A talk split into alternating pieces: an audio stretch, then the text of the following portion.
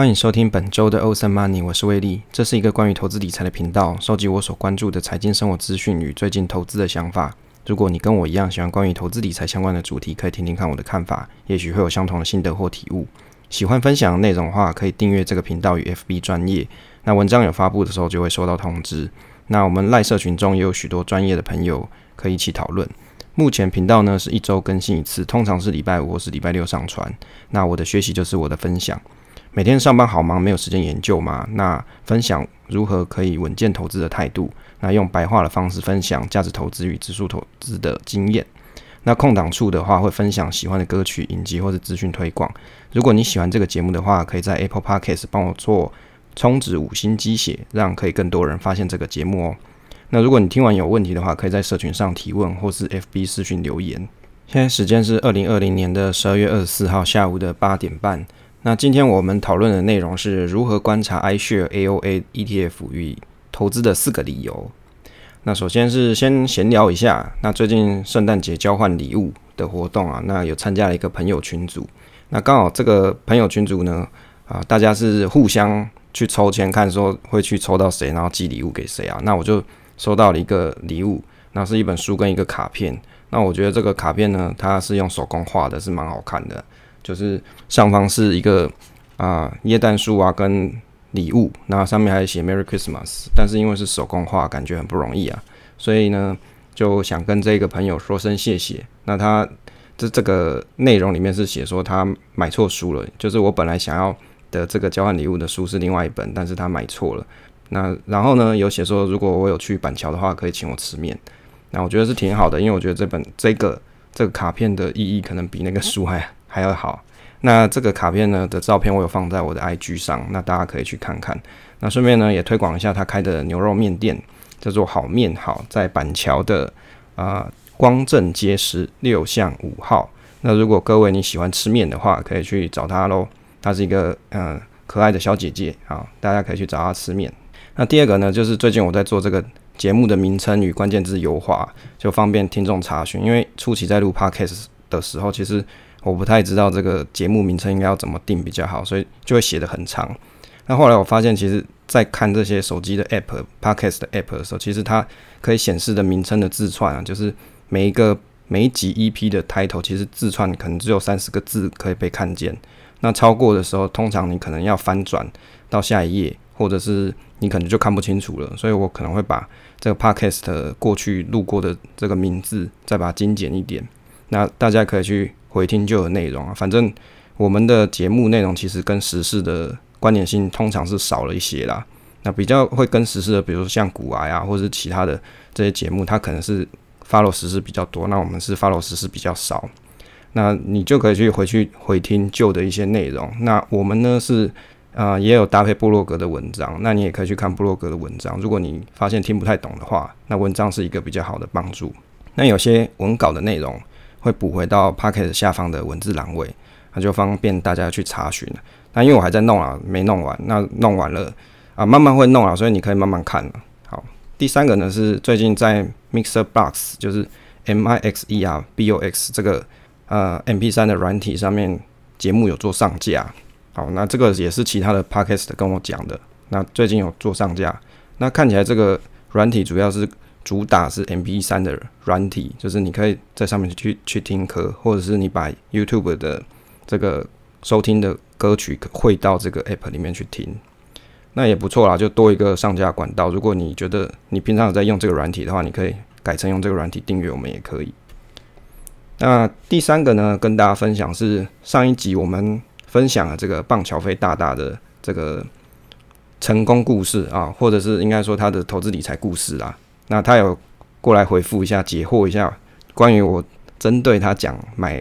这个保时捷这台车，他是回复说他用被动收入五十万养这台马坎，好，然后这台车是新车，没有贷款，那他持有三十个月后就卖掉，就花了一百五十万元，所以一个月花五万，那他车子卖掉之后就拿来买房子，就当头期啦，那就感谢这个棒球飞大大的解惑啊，因为我本来想不清楚这个。买这台车啊，因为这个消耗要保修嘛，其实这个费用是很高的，所以不太可能说啊，持有这个车还可以一年可以压缩就是自己生活品质，然后还 keep 五十万的生活费，这样是蛮困难的。那反正大大有来回复，也他也有参加我们的群组啦。那如果大家有在我们的群组内的话，也可以跟他一起互动，大家一起多学习。好，最近呢，因为这个英国又传出了这个变种病毒啊，就是这个武汉新冠病毒。好，这个病毒又出现变种，那国内又出现了这个病毒确诊案例，就是那个什么机师，我都每天上班就听同事在那边讲，谁谁机师又跟什么女生，什么广达女生。然后又怎样啊？到处拍拍照啊什么的。因为其实我没有很关注这个新闻，就是我去吃饭啊，就会有人在旁边在讲，要不然就是同事又说啊，这个好可怕，啊，怎么机师还到处乱跑。好了，反正就是国内又出现这个病毒确诊案例，那结果一出新闻就大盘啊，应该是昨天啊，应该是昨天，就是大盘的跌势就尾盘就拉底拉尾盘了，然后就跌下来。那我就举办了一下这个群主投票，那看一下说如果。又出现这个二零二年、二零二零年的这种三月份大跌啊，因为病毒的这种大跌，是不是大家可以赶市场、试试身手呢？还是又是我 OK 你先买呢？其实我觉得啊，回测一些股票数据很很容易，可是回测人心很难呢。回头去看你的心境的体悟啊，可能比操盘还有意义。你嘞，你会选择什么选项？哦我有几个选项，第一个就是敢买，我有预留钱。哦，这个题目是指说。二零二一二一年，如果又出现这种因为病毒的大跌三十 percent 或二十几 percent 这样子的情形的时候，有四个选项，看你会选哪一种。第一个就是敢，我有预留钱；第二个就是敢，但是没钱；第三个是不敢，有钱也不敢；第四个是不敢，没有钱，不要想这么多。好，因为这是我的就是个人理财群组的投票。那目前截至为止是有六十五个人投票啦。那看起来。有四十干四十三个人是选择敢，我有预留钱。好，十八个人是选择敢，但是我没钱。有一个是写不敢，有钱也不敢。好，还有三个是写不敢，没有钱，不要想这么多。好，所以看起来绝大部分人是认为说，如果啊，就我这个小圈圈的同温层来看起来，大概有占投票半数以上的人是认为他是敢，然后他有预留钱。看起来如果明年还有这个大跌的时候，可能就是大家。财富翻倍的时候了，因为你是有预留钱，而且你敢下场的，好，这蛮厉害的，给大家做分享。那今天主题呢是如何观察 iShare AOA ETF 与投资的四个理由。这篇算是二零二零年底的一个更新，因为每年大概年初的时候我会做定期定额的动作，那所以啊就做一下更新与回顾。那开头呢先跟大家讲一下啊，这个 AOA ETF 主要是我个人的一个投资。研究，所以没有推荐各位购买。如果你真的对这个东西听完你觉得有兴趣，那一定要自己多加研究，再去决定哪一种商品适合你。好，那开头我先讲一下为什么要啊投资 A O A 的四个理由，给大家先做一下参考，免得听完中间的一些研究都快睡着了。好，那先讲一下四个投资的理由。好，那选择 A O A 的原因哦，它有四个，我认为我为什么要投资的理由。第一个是它价格低廉呐。大概是全年是零点二五 percent 的费用，那你就可以去投资全球市场。好，那以零点二五 percent 来看的话，那你在台湾，如果你是以美国的那个商品的角度来看，其实零零点二五不算是很便宜啦，因为你可以去买 VT 啊，或是 VTI，其实它的手续那个成本的话，内扣成本其实是更低的。但是如果像我们是身在台湾人，哦，身做台湾人，你要去买国际的这些东西啊，或是美国的东西。就好像你在沙漠里里里面你要去找绿洲一样，你本来取得的方式就比较困难一些，所以成本会比较高。那但是以 A O A 这一档，它是零点二五 percent 来比，比起比如说你买零点五零呢，它大概是零点四四 percent、零点四五 percent 来说，还是相对便宜多，而且可以去投资到全球市场。第二个比较好的地方是这一档 E T F 啊，它会每年自动再平衡，那它会依据你一开始设计的股债平衡啊的比例。好，每年自己帮你做平衡啦，就是省去投资人管控这个啊配置，那你也可以省去时间以及省去成本。啊，为什么讲说省去成本呢？比如说你你自己在用付委托的方式去买的时候，你可能啊今年股票涨多了，好，比如说你本来设定是八比二嘛，那股票成分也许涨多了，那你要把股票部分卖掉，哦，卖掉就是一次手续费，好，那你你要再去买债券。啊，补这个比例回来嘛？那你那再去买的这这个过程，你又是再花一笔手续费，所以这个买卖的中间呢，其实价钱这成本的东西就越来越多。好，所以如果它可以内间自己平衡，其实对我们来说是很方便又省钱啦。那当然，你也可以是透过海外券商、海外券商的方式去买啊。比如说，有些人就会去搭配 VT 跟 BNDW 嘛，那你也可以用 VT 跟 BNDW 去配个八比二，其实也 OK 啊。但是就是你如果是买海外券商的话，你一次要汇过去多一点钱，就像我们前几期啊介绍这个美股投资的时候有讲，你可能一次就是要汇个比如说六千块美金过去啊，那这样手续费算起来，你因为每次汇大概都要八百。到一千多块台币吧，因为有中中转行，那你汇过去之后，你当然可以去自己做再平衡的部分啊。当然做再平衡，你就要花心力，要记得说我我哪一年我要再去做平衡，我哪一年的哪个时间点要去平衡。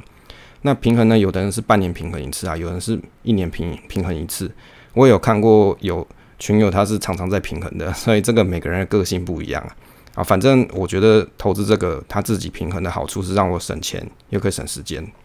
那第三个呃理由呢是，它是一篮子买入一大堆的这个 iShare ETF 啊。那这档 ETF 的好处是说，这些子基金啊都是 iShare 的，所以经理费可以得以减免。比起你单独去买 iShare 的一些股啊或是债的 ETF 来说，它是相对省成本。那第四个就是你持同时持有各国际的这个投资商品啊，增加你的资产配置多元性。因为我们身为台湾人们，当然一定会投资台股嘛。但是某一个程度，我们还是希望我的资产配置里面是有国际的，就比如说全球的股市啊，来做一下搭配，就是让我的资产配置多元性。所以它能够同时让我买到全球的商品，而且是一些大公司，那可以让我的资产配置多元性起来。那我觉得这个是蛮值得的一个优点。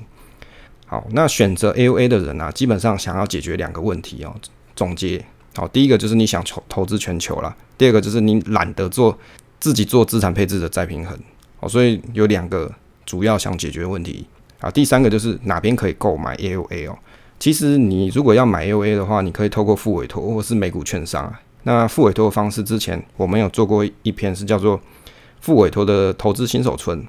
那里面就有介绍怎么副委托，好，副委托是什么？那再来呢，就是有啊，我们还有一篇文章是介绍定期定股，好买或是定期定额买美股的。副委托，那你们都可以参考部落格文章。那第四个适合什么人购买啊？买 A O A 的部分，就是你希望资产的稳定，随着全球市场一起成长的投资人。那想要与市场绩效差差不多，但是有债券去做资产的配置，好，就是你有债券的部分啊，哦，比较相对抗跌。那期望 E T F 可以自己在自动再平衡。好，所以大概有这四个啊，四个理由以及两个想解决的问题，好，以及适合哪些人购买。好，在开头就跟大家讲完了哈，就不会这么容易睡着，因为我觉得中间研究部分啊，可能大家听了也许会有点想睡觉，所以我先把重点先在开头讲完。好，接着介绍一下 A O A 的全名呢，是叫做 iShare Core Aggressive Allocation ETF。这档 ETF 它是 F O F，就是 Fund of Funds。那这个呢，意思是指说它是一篮子买入一大堆 ETF 的意思，但是它买的呢都是 iShare 这家公司所出品的 ETF。当然，这之中呢有包含了股票的部分的 ETF 以及债券部分的 ETF。那其中呢，指数型的这种股票 ETF 啊，它把美国的大中小股票的标的啊，通通都包含进来了。那债券的部分呢，是主要比较偏向像是比如说美国政府公债啊，以及国际的一些公债等。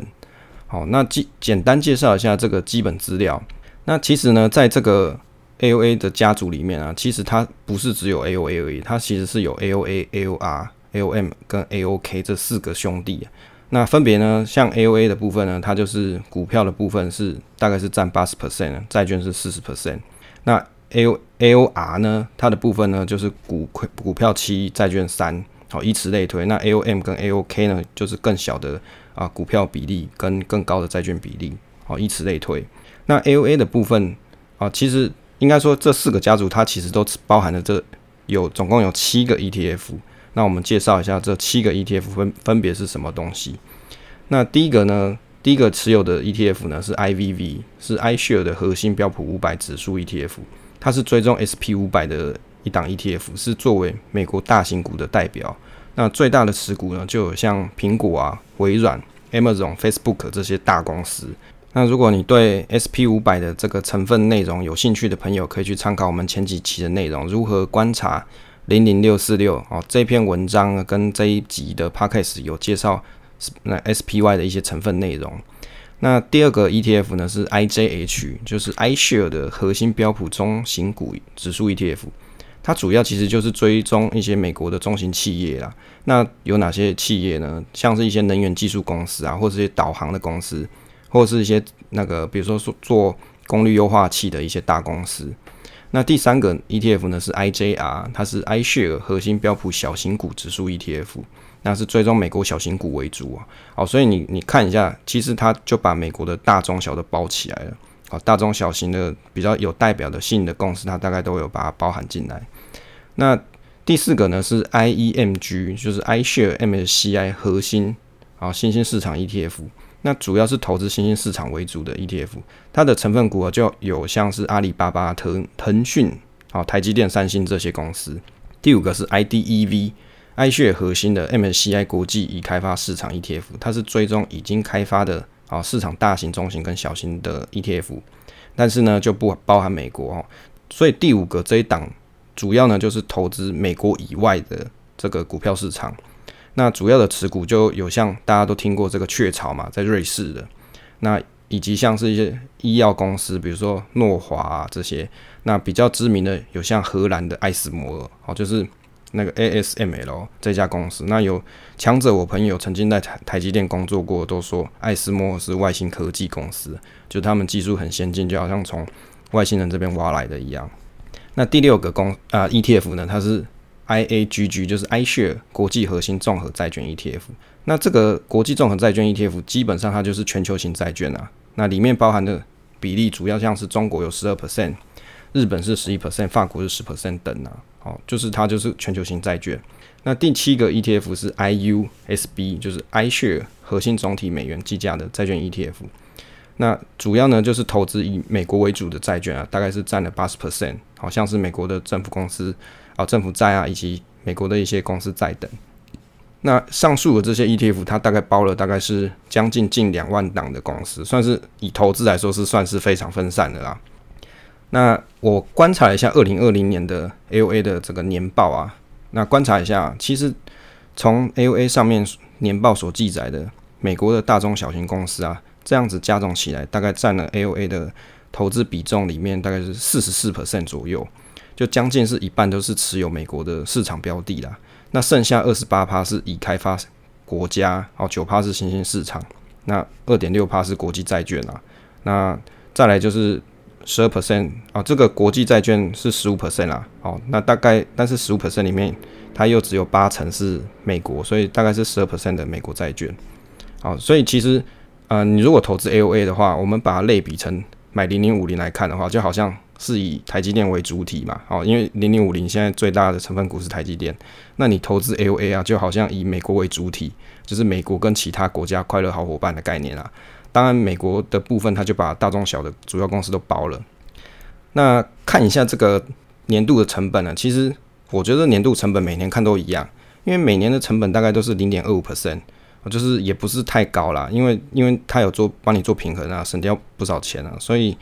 这个年度成本我是觉得还是可以接受。那观察一下说 ETF 的啊各年的报酬率来来看，那从年报里面上面记载啊，它记载了二零一零年到二零一九年来看，那最差的这个年度报酬率最差是在二零一八年的这个负七点七九 percent，就是将近负八趴。那最好是二零一九年的二十二点五二 percent，好就二十二趴左右。哦，从这个地方就可以去参考一下，说，诶，你如果长期持有这个 AOA 的话，你大概可以去设想一下，哦，因为他已经把最差的情况跟你讲了嘛，那最好的情况是这样。当然，这是过去的一个绩效，不代表未来一定是这样。只是在过去这十年之中，因为发生了大大小小国际事件嘛，好，跟国际的一些股票的波动，那你就可以去参考一下，说曾经的历史大概在那个情况会有这样子的结果，让你投资的时候心里会有一些。最基本的一个基本概念在。那如果观察这个累积报酬率来看哦，从二零一九年来计算，五年的年化报酬率税后呢是六点八二 percent，那十年的年化报酬率哦大概是八点八五 percent，好，所以其实你长期持有的话，大概你可以预期它年化报酬率大概就是六 percent 到八 percent 左右啦。那其实以这种长期放着又没有在什么操作来看，其实算是比较简单一种方式啊。不然你放银行也只有零点八帕了，哦，对不对？啊，或者是你你你投资美国的这个定存，也许你你也没有可能有这么高的这个利那个年化报酬率。那从这个一万美金来看啊，因为官网它很有趣，它就会去写说啊，比如说你一开始有一万美金，从二零零八年到二零二零年来试算，哦，成长了多少？哦，依照这个官网上面的记载，一万美金啊，你放了十二年，它是成长了，成长到三万两千多块美金啊，大概是成长三点二倍左右。我是觉得是也还是蛮厉害的啦，就是你放着可以 keep keep and hold，然后就买了不要不要卖，它大概是成长了三点二倍左右。那 A O A 里面它有四个家族哦，刚刚有介绍过这四个成员就是 A O A。A O R A O M 跟 A O K 啊，就是可以适合你不同风险等级的投资人去做投资，或者是你在人生不同的时期，你需需要的这样子的资产配置比例不同的人，你就可以去对应去购买你需要的这个四家族的成员之一。那目前这个永丰的定期定股，它是推出 A O M 跟 A O R，那也就是说，如果你想要用这个丰美股的功能的话，你大概只能买 A O M 跟 A O R，没有 A O A 哦。好，所以你你觉得 A O N 跟 A O R 这个比例是你可以接受的，那你可以去考虑啊。那这个永丰的活动呢，它是从今年的十一月到明年的六月底，那最低的手续费呢是一亿美元呐。好，也就是你本来是四美金，好，订购一次是四美金，但是现在改成一美元，然后低那个低消的部分啊，如果你有需求朋友可以去参考。好，现在是中场休息时间，那跟大家推荐一下最近在听的一个乐团。它叫做 Triple A，是一个日本的男女五人组的一个乐团。那它这个乐团呢，它是包含了舞蹈，还有一些歌唱这些。那这个团名呢很特别，它叫 Attack All Around。这个三个啊，所以这个三个 A 就是 Attack All Around 的前面的第一个字母，所以是三个 A 集合在一起。它中文的意思叫做全方位出击啦，意思就是说 Avex 的这个唱片公司啊，它把这个艺人集合起来。啊，希望每个人呢都是多才多艺、能歌善舞的一个全方性啊全方位的艺人。那我我看了一下这个成员，目前成员大概是有五个人啊。那比较有印象是日光高起，也就是前几期我们有介绍的 Sky High 上，就是看起来脸有点坏坏的那一个男生啦。好，那我觉得 Triple A 里面比较好听的的歌曲还不少。那最近比较喜欢的是 Triple A 里面的一首叫做啊卡塞尼卡欧鲁。那字呢？Kyoku，好，就是也就是熏风夏日的记忆，啊也有人翻作叫做微风徐徐的夏日的记忆。啊，反正这个歌曲的歌词内容大概就是在讲日本的这个庙会嘛，好，就是男生跟女生相见啊，然后在这个庙会里面，啊，就是陶醉在相恋的一个过程，就是听起来有点甜甜的歌曲啦。那有两句歌词跟大家分享，哦，觉得写的不错。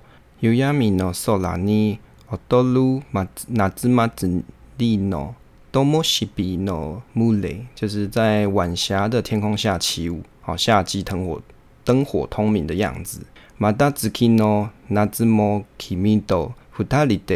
期待，那就是我多么希望下个夏天能够跟你在一起来玩。好，就是我觉得就是有点像是两小无猜的一种意境啊。那这首歌的歌曲呢，会放在下方资讯栏位，大家可以去听听看。是不是闪瞎你各位啦？哈，我觉得这个是这首歌就是蛮适合年轻人恋爱的时候去听的啊。当然，我到我这个年纪，我觉得听起来还是蛮甜的啦。那跟大家分享一下。好，休息时间回来继续观察一下这个 A O A。好，A O A 的回撤绩效以及个人的投资计划。那这个回撤绩效呢，刚好今年我们遇到一个三月大跌嘛，所以几乎每一个 E T F 都可以用这个三月大跌来做回测，看一下当时的情形跟状况是不是大家心里可以接受。那首先是先看一下 A O A 四家族的一个比较。那如果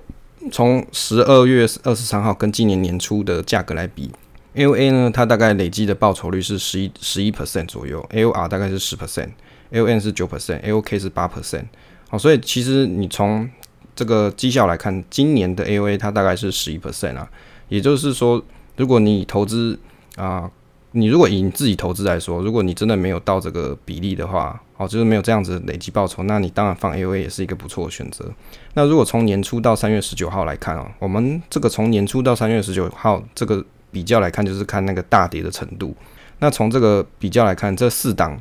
哦，L A 家族的四档，L A 呢它是大概是负二十四 percent，L R 是负十九 percent，L N 是负十四，L K 是负十二。那也就是说，债券的比例越高啊，它的抗跌性会越好哦。就这四档 ETF 来看，那接着看一下这个回测五年啊，回测五年的这个表现。那以五年的累计报酬率来看，L A 它大概是五十九 percent。好，也就是你放了五年累积起来这这样子的报酬是五十九趴，就差不多六十趴了。那 L R 是五十趴，L N 是四十一 percent，L K 是三十六 percent。也就是说，你股票成分越高，那累计报酬就比较高一些啦。啊，就是就观察来讲，那接着呢，我们除了比较他们四家族之外啊，我们再把其他的好朋友拉进来。好，比如说像是 V T，好，就是全球股市嘛，V T I 就是美国。美国股市就是以美国为主的这个主要市场的 V V T I E T F，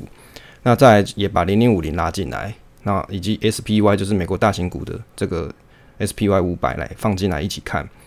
啊，看一下这个五年的累计报酬率哦，A O A 刚才提过是六十 percent 嘛，零零五零是一百一十五 percent，S P Y 是一百零一 percent，V T I 是一百零三 percent，那 V T 是七十三 percent，那看起来是有做债券配置，它好像是绩效比较差啦，但是因为它是有做再平衡嘛，等于是它还是有债券的成分在。那如果观察大跌的时候啊，三月十九号，VT 它是跌了负二十九 percent，那 AOA 是负二十四 percent，那零零五零呢是负二十七 percent 啊，也就是你持有 AOA 的人啊，在当时你你的下跌的这样子心理的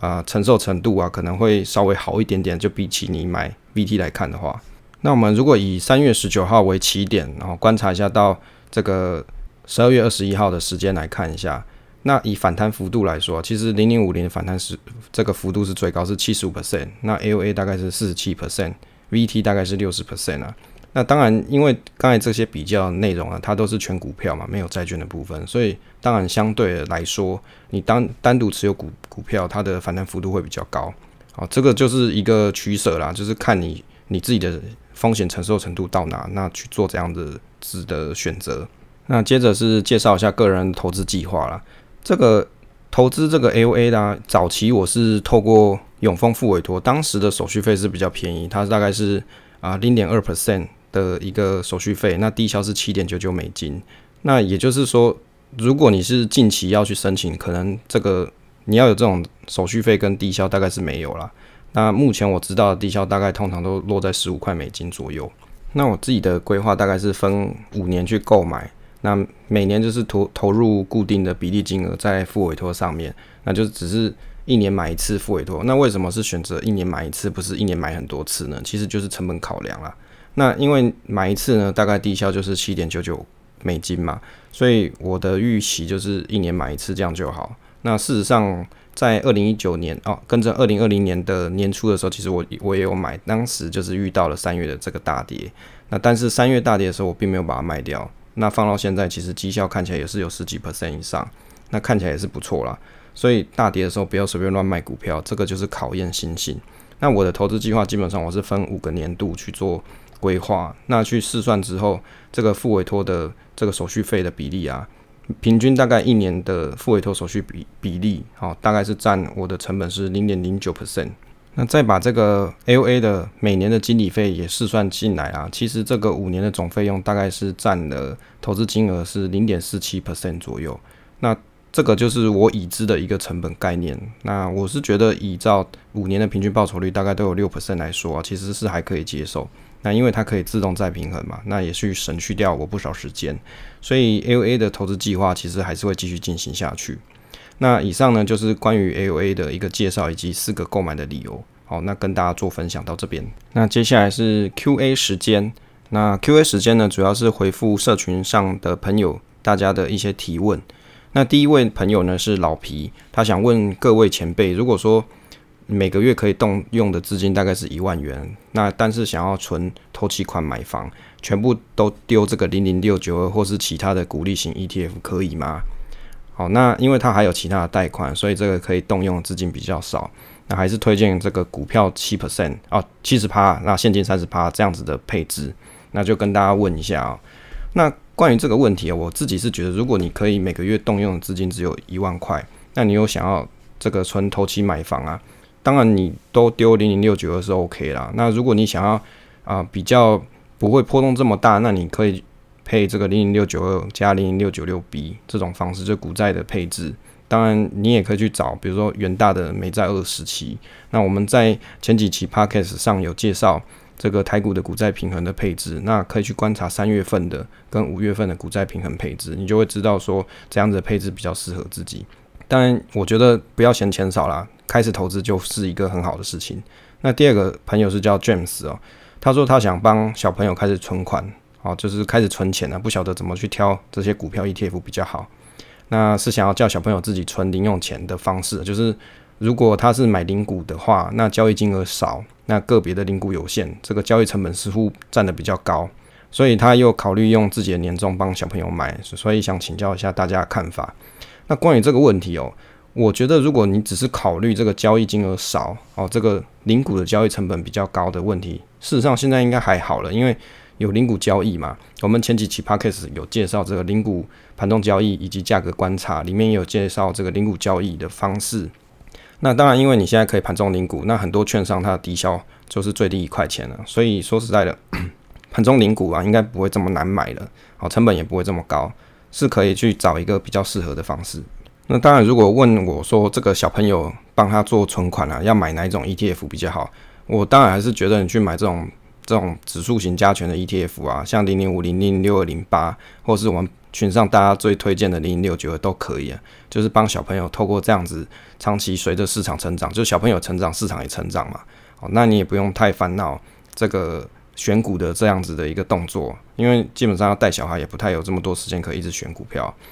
好，第三个朋友叫文龙哦，那他是问说有没有在投资比特币啊？可不可以分享一些资讯？想了解。哦，这个提到比特币啊，其实我最近也是有慢慢在研究这数位货币啊。虽然我当时二零一七年的时候有挖过矿一阵子，那我觉得比特币的东西啊，它比较像是数位黄金啊。那如果你真的想要投资比特币，真的应该是要在这个矿机成本以下的时候再慢慢投入。那当然，有的人会想说，诶，那我现在持有比特币，我可以透过这个比特币，我可以比如说啊，去放在比较高。高息的抵押型，好去收取利息啊之类的方式，那其实那是都可以，只是说那个风险的拿捏要自己去考量。那如果你想要现在才开始投资比特币，我是觉得是有点点晚了。当然，我听别的 podcast 节目有说比特币上看五万块美金啊，当然你信不信就是看你各位了。哦，那我自己是觉得到这么高的一个基期的时候，那你才想要这么高的一个档位的时候，你才想要去购买的话，那当然是风险程度会比较高一些啊。好，毕竟它跟投资股票不太一样，因为你投资一般的个股啊，或者是你投资 ETF，你至少还看得到一个大环境的这个市场的成长嘛。那你投资个股，你还看得到财报，可是你投资比特币，它就有点像是数位黄金，好，你看不到，你也摸不到，它就是一个数字在电脑上这样子的一个，会让人家觉得这种呃感觉上的风险程度会比较高啊。当然，我相信这个东西还是可以值得投资，只是这个比例要自己拿捏。那他第二个问题有提到说，投资零零六九二定期定额哪个券商好？我觉得这个这个问题基本上我自己是买啊，我自己是开富邦证券啊，就是每个月它是一块钱的订扣，当然它一个月有三次的订扣机会，所以你一个月你最多可以花三块钱，好，大概你可以设定上限在一万四千块左右。那如果你每个月一万四千块乘以三，说实在的，你薪水如果有这么多的人的话，那你可能也不用省这个手续费啦。啊，所以要比较方便，你就是去开富邦自家的这个证券户就好。那第四个朋友他是叫做想环游世界，请问哪里可以听广播？啊，这个听 Podcast 的平台有很多诶，像我们的节目，你可以在 Apple Podcast 啊，或者是像 KKBox 或是 Mixer Box 啊，或者是上岸啊，这么多平台都可以听。甚至你在 YouTube 上面打 Ocean Money，应该你也找到我的这个频道，你你也可以用 YouTube 听。只是 YouTube 我会稍微比 Podcast 的时间晚一点上，那毕竟我是以 Podcast 为主嘛，所以这个 YouTube 的时间会晚一点点上，可能晚一两天左右啦，哦，也有可能是晚一个礼拜啦，因为有时候比较忙就忘记了。那第五个朋友是低卡上的朋友，就是看了我们关于棒桥飞大大故事的一个朋友。好，那他的问题提问的是啊，有没有听过这个四趴入我跟高股息退休法？好，这个两个相比起来，四趴入我是不是比较稳很多？就是退休的时候来看啦。那我自己是这样看啊，其实四趴入我啊，跟高股息退休法根本就是两件不同的事情。这个四趴的入我是指说四趴的提领率啦，意思是说你透过股债配置的话，那这个资产配置下来，那你每年从你的资产去拨四 percent 的部分来做你的生活花费使用。那事实上，这个四趴如果是美国人提出来的，那我在一两年前也有去看过关于这个四趴入我的这个论文报告。那当时我有写了一篇在我的部落格上，那后来我就因为整理文章，就还没有把它开放出来。那其实这个四 percent 啊，你要去规划的话，你还要搭配你自己的生涯考量，意思是说，你的资产配置，你在你临终挂的时候之前，你需不需要帮你的后辈去留，就是你的小朋友啦，你需不需要帮他留一些资产？那还是说你的这个资产呢，就是留到你预定你跨赛死掉那一天就好？好，所以这四趴入，我其实还要搭配你自己的生涯规划去设计，不是说我就是每年四趴领到死这样子，不是，你还要去想说你的资产配置，你后面还有没有人要接收？好，这个那当然，他这个朋友的提问是说，跟跟高股息的退休法比较起来，是不是比较稳？那一般来说，高股息退休法的这种人，他就是预期说我买一些啊高股息的个股或是 ETF，那我透过这个股息每年每年的股息，让我可以过生活。那其实这个两个是截然不一样的策略跟想法啦。如果你是用高股息退休法的方式的话，你是预期说，那我每年透过这些个股配发好公司配发的股息，或者是我买零零五六这种高股息的 ETF，它配发股息可以支撑我的生活。那跟这个四趴提领率它不一样啊。你四趴提领率，你有可能照你的你预定好的时间，比如说在七十岁的时候，你这提领完，你可能就剩零零块钱嘛。那跟这个高股息退休法的人比起来，他是预期说我每年都还继续领，即使我死掉了，我小朋友可能还继续领，所以其实它是两种不同的策略啊，没有说哪个好或是哪个不好，那就看你是预期你是用哪一种方式比较适合你。好，就回答到这里，跟这个朋友说一下啊，又到了这个结尾的部分啦。那有一个朋友 Teddy，他有说他买了这个修正式价值投资，这个我用三图表抓出五年赚一百 percent 上涨。股的这本书啊，就是看我们读书心得有去买啊。那当然，你如果看了这个书，我相信也是对你这个新手投资做价值投资来说有些帮助。那也希望我的读书心得也可以让大家有一点点启发。好，那最近呢，群组里面这个东哥经济学东哥的粉丝越来越多了。那当然还是要跟东哥的粉丝呼吁一下，要记得听我的节目，不要因为喜欢正妹就忘了听这个我的节目做学习分享啊。好了，结尾的部分，谢谢大家收听这期节目啊，那希望对大家都有所帮助。那请订阅支持这个频道与留言啊，分享总是单纯的快乐。那期待下次再见。